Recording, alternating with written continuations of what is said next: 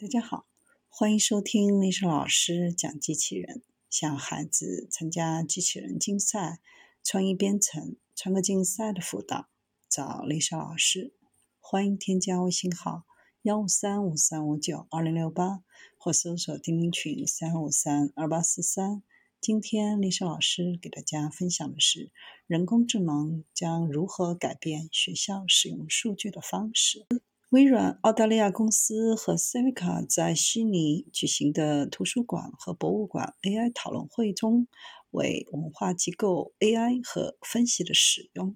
提供了重要的意见，并提供增加客户参与度和改善服务交付的可能性。微软澳大利亚公司与 Civica 合作，以增强其图书管理系统，创建一个由 AI 驱动的搜索和管理平台。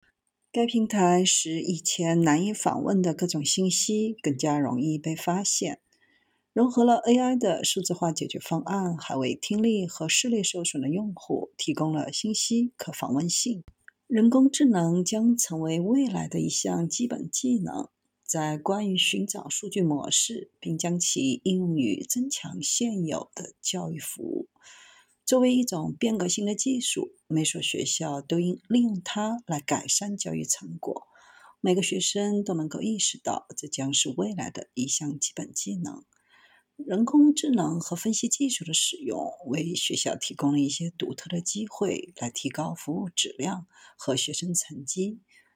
允许个性化的教育体验，最终改善学生的教育成果。而不是所有学生都采用同一种方法进行教学。对于图书馆来说，人工智能在扩大内容的可发现性方面至关重要。目前，图书馆中有太多丰富的数据难以被人访问，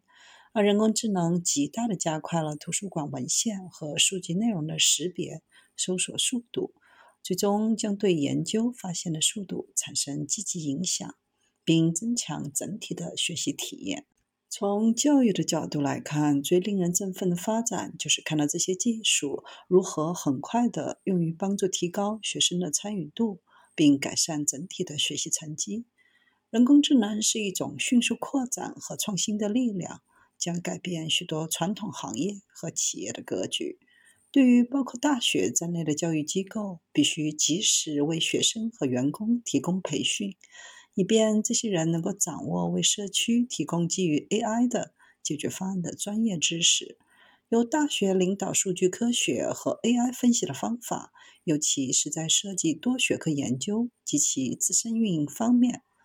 教育机构的人工智能与其他行业没有什么不同。对于像 AI 这样的新兴技术，必须确保精心设计、跟踪和测试，以对照关键目标评估结果。并确定围绕这些技术实施的规则和规定。